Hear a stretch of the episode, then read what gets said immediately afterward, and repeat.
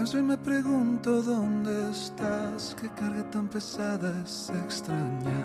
Amar a quien ya no puedes tener y aceptar que ya no estás. A veces el silencio es tan cruel. Memoria que no puedo corromper. Recuerdos que jamás voy a tener. Quieren hacer. ¿Qué puedo hacer? Los días nunca llegan, es oscuro en donde estoy. La vida hoy me cuesta, necesito oír tu voz. Calma la tormenta en mi interior. Y no te puedo mentir, tengo rabia en el corazón. Rescátame de vive el vacío, mi dolor.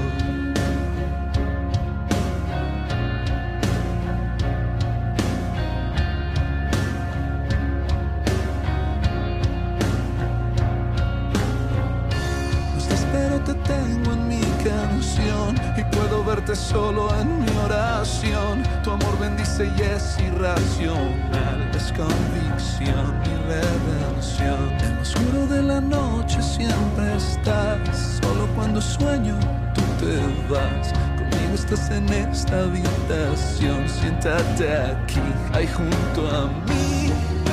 Y aunque el dolor esté matándome este corazón. Los días aún no llegan,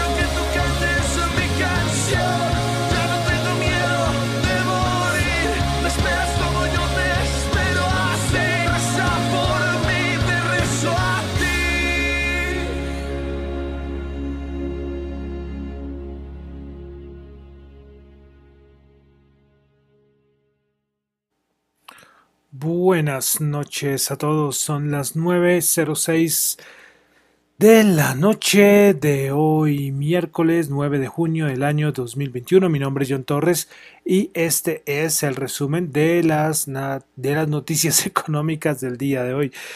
Como siempre, quiero saludar a los que me están escuchando en vivo en Radio Dato Economía, los que escuchan el podcast en Spotify, en YouTube, en Apple Podcast. Eh, pues, bueno, no sé, en- bueno, yo creo que ya dije todas las plataformas. Bueno, entonces recuerden que los que escuchan por eh, YouTube no escuchan toda la canción completa. Bueno, comenzamos escuchando a la banda colombiana The Mills con su canción Guadalupe, una canción que fue muy conocida del año 2011, otra vez 2011, ya te vi colocar una de 2011. He venido colocando algo de música en español también para variar, me parece, me parece que está bien. Bueno, entonces vamos a comenzar con el resumen de las noticias económicas del día de hoy. Bueno, comenzamos con el índice de precios del productor en Japón, mes de mayo, mensual 0,7%, se, se esperaba 4,5%. El mensual y el interanual se ubica en 4,9%, el anterior había sido 3,6%. Entonces estos índices de precios de productor en todo el mundo subiendo.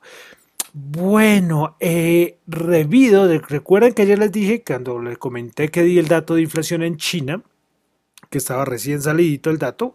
Esas son las ventajas de hacer el programa hasta ahora porque nos coge la apertura en Asia, entonces nos mandan todos los datos macro eh, importantes de China y Japón. Bueno, y pues el dato de inflación estuvo altico, el índice de precios de productor también estuvo alto. Pues China, que quiere controlar los precios, eh, dijo que va a establecer un sistema de alerta para los precios de productos como el, el, cerdo, eh, también eh, del maíz y bueno, de otros, de otros productos o commodities, para decirlo de alguna manera, porque piensan que hay una manipulación de los precios de este tipo de, productos. Entonces quiere tenerles un control. Ya lo había hecho con los metales. Los chinos piensan que esto lo pueden controlar fácilmente y no se dan cuenta que esto es a nivel mundial. Pero bueno. También eh, salió una noticia hoy de unas conversaciones muy amigables entre Japón y Australia.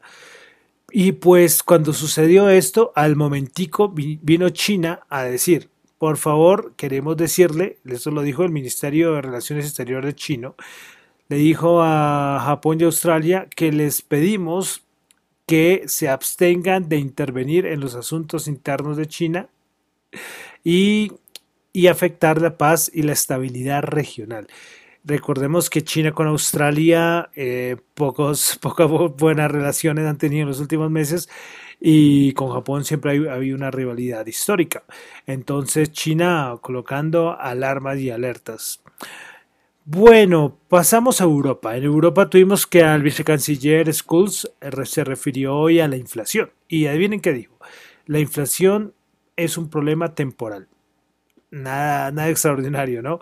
Bueno, también hoy Halden del Banco Central de Inglaterra eh, empezó a hablar del tapering y dijo que se podría empezar a, aplicar el tapering próximamente, que debería ser como lo más indicado.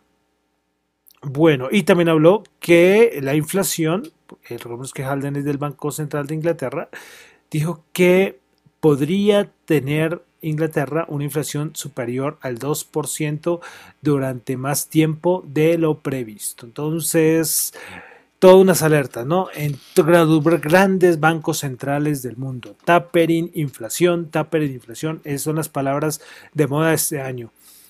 Bueno, eh, ah, bueno, una cosita final de, de en relación Europa-Estados Unidos, y es que eh, Estados Unidos y Europa van a formar una alianza tecnológica para enfrentar el crecimiento chino. Esto no es nada nuevo, desde campaña presidencial de Joe Biden había dicho que a diferencia de Donald Trump va a recurrir a sus aliados. Entonces, ahí está estableciendo por parte china, eh, la relación China-Estados Unidos que está ahí, ahí, ahí. Algunos medios tratan de colocarla que está bien, pero no, eso está ahí en, stand-by, para colocarlo de alguna manera. Pues les cuento que Estados Unidos poca cosa, del plan de infraestructura nada, del plan de infraestructura nada, no se avanza, se avanza muy poco. Siguen hablando republicanos y demócratas, pero el resto más. Y dejamos para mañana el dato de inflación que todo el mundo está esperando.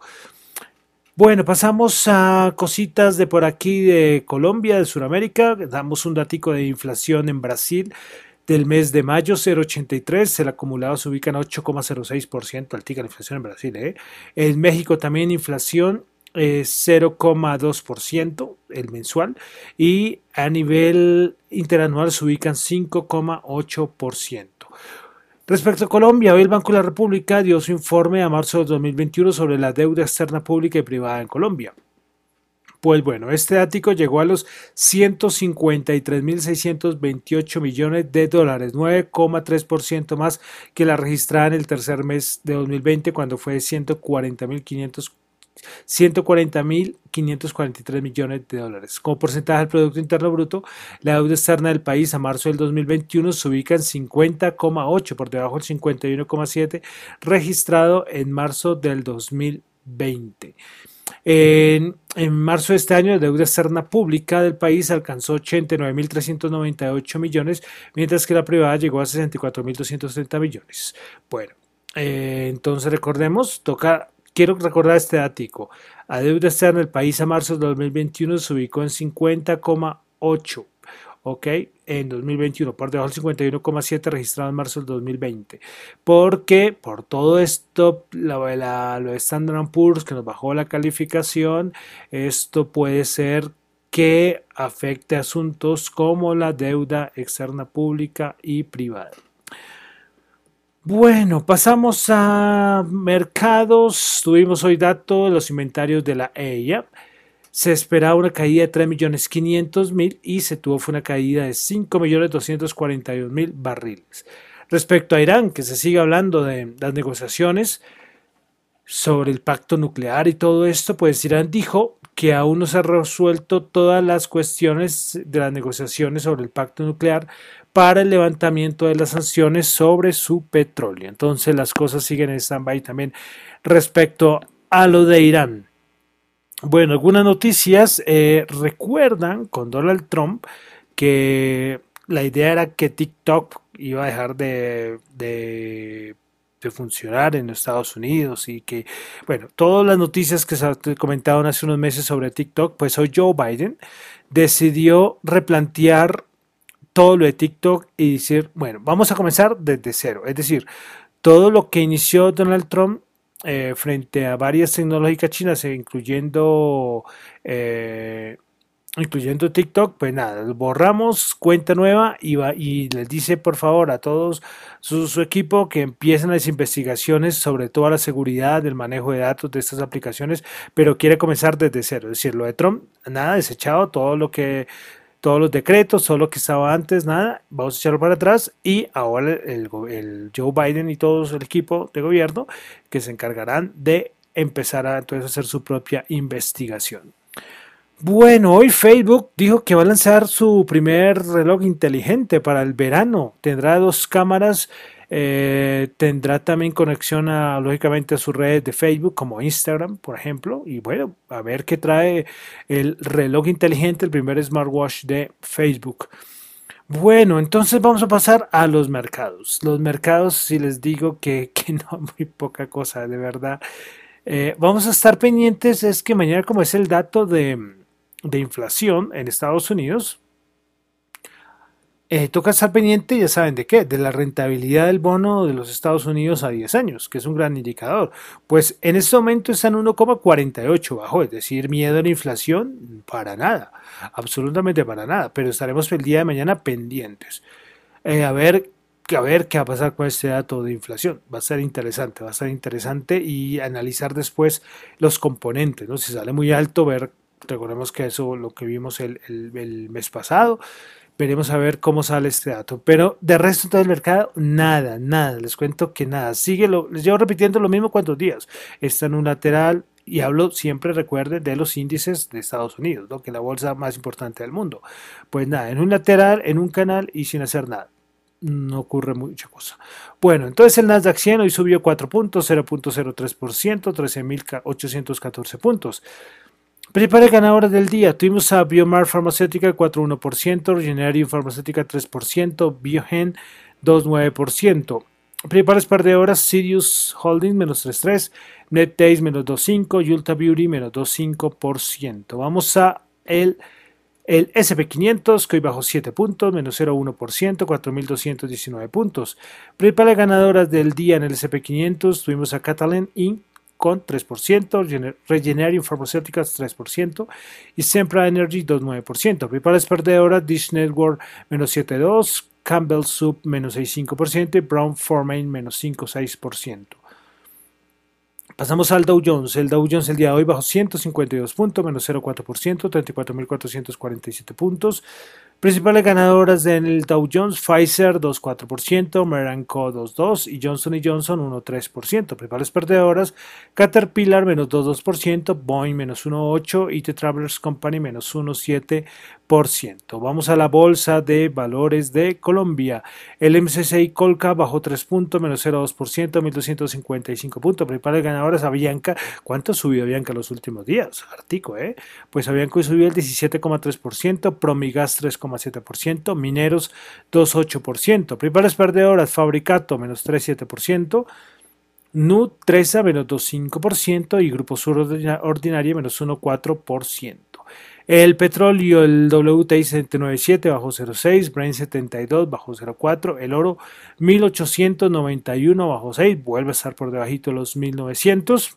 Mañana importante a ver qué hará con el dato de inflación el oro. Eh, listo, Bitcoin 37.092. Vamos a ver como siempre en cuanto está el Bitcoin y por aquí no es.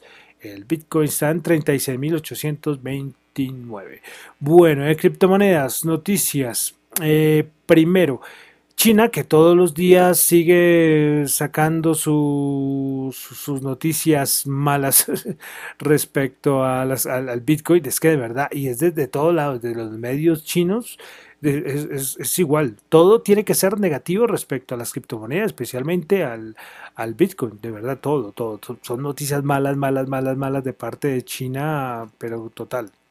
Pues, a ver, que se acá, que se, bueno, un momentico, a ver, que acá se me trabó esto. Bueno, entonces como le estaba les estaba contando, entonces la última noticia de China fue que la provincia china de Qinghai, que se une a Xinjiang y a Mongolia Interior, ordenaron a los mineros de Bitcoin que cierren inmediatamente. O sea, más noticias de cierres, nada interesante, o sea, nada novedoso. Interesante sí, pero nada novedoso. Bueno, ¿qué más cositas de, de criptomonedas? Eh, JBS, recuerdan la empresa esta por, eh, porcina, eh, perdón, sí, de carnes que fue hackeada hace unos días. Pues hoy salió que, que tuvo que pagar eh, un pago por, por, por, todo lo del hackeo de 11 millones en Bitcoin. Otra vez en Bitcoin.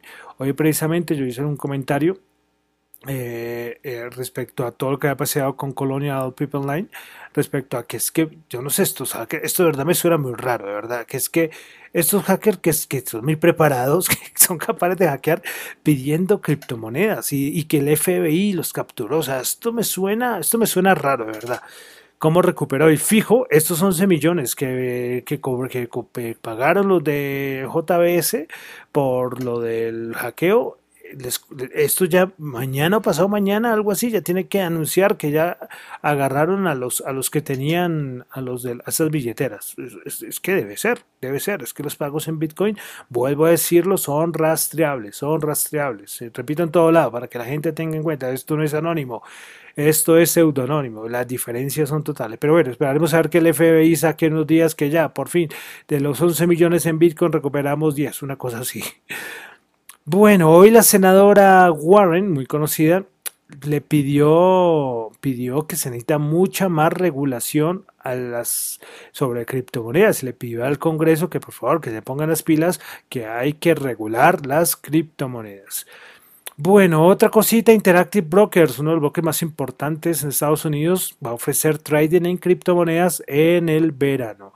Y finalmente la noticia más importante del día de criptomonedas fue con 62 votos a favor se aprobó el dictamen y proyecto que decreta del que decretó eh, la ley que reconoce al Bitcoin como moneda de uso legal en El Salvador. La ley Bitcoin fue aprobada y bueno, eso mucha felicidad en muchos Bitcoiners, pues porque es un sueño hecho realidad para algunos, porque imagínense ya tener una, que un país que no es un país súper importante a nivel mundial, pero es un país con una población pues pequeña, pero, pero es importante.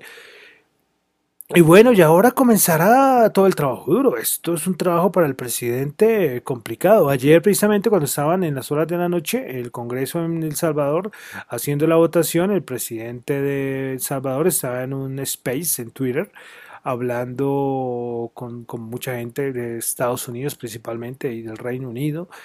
hablando y haciéndole preguntas sobre todo esto, cómo se le había ocurrido, y bueno, y es que esto es un trabajo fuerte, esto es un trabajo fuerte porque, porque en El Salvador no todos tienen lo que sepan de tecnología y esto y esto se necesita un teléfono móvil, una buena conexión a internet y aprender a manejar la aplicación, la billetera. Eso es lo más importante, ¿sí? Y tener algo de, saber qué es Bitcoin, ¿no? Entonces, como digo, es un trabajo de educación, tanto económica como tecnológica, bastante fuerte, bastante fuerte. Estaremos pendientes.